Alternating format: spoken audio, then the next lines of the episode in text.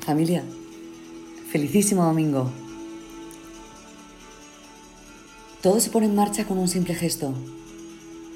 La primera gota que cae es la que empieza a quebrar la piedra. Y todo comienza a rebosar. Emociones, sensaciones, absolutamente todo.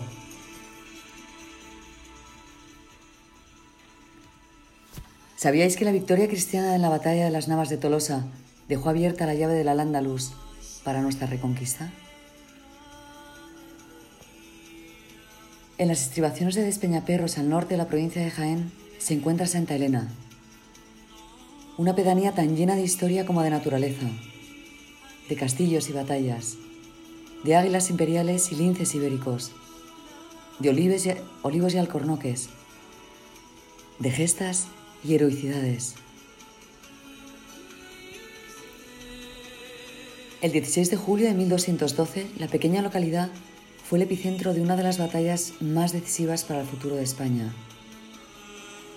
La batalla de las Navas de Tolosa, la unión cristiana contra las tropas musulmanas. Atrás quedaron las disputas y las batallas territoriales entre los diferentes reinos que conformaban la península ibérica, con el objetivo de hacer frente a Muhammad al-Nasir. Cuenta la tradición popular que un pastor guió a los valientes cristianos a través del paso de Despeñaperros para pescar desprevenidos a los musulmanes por su retaguardia.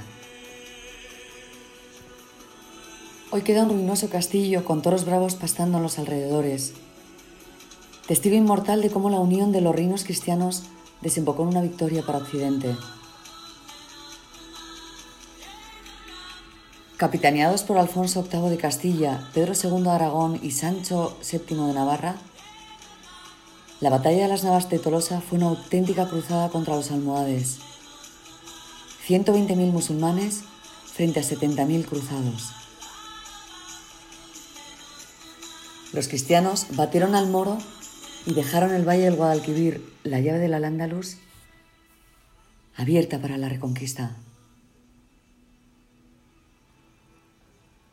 Hay una magia especial en volver a empezar. Te conviertes en un ser abierto y vulnerable y acabas en lugares inesperados. Un abrazo muy fuerte y hasta el próximo domingo. Si Dios quiere, que seguro que querrá.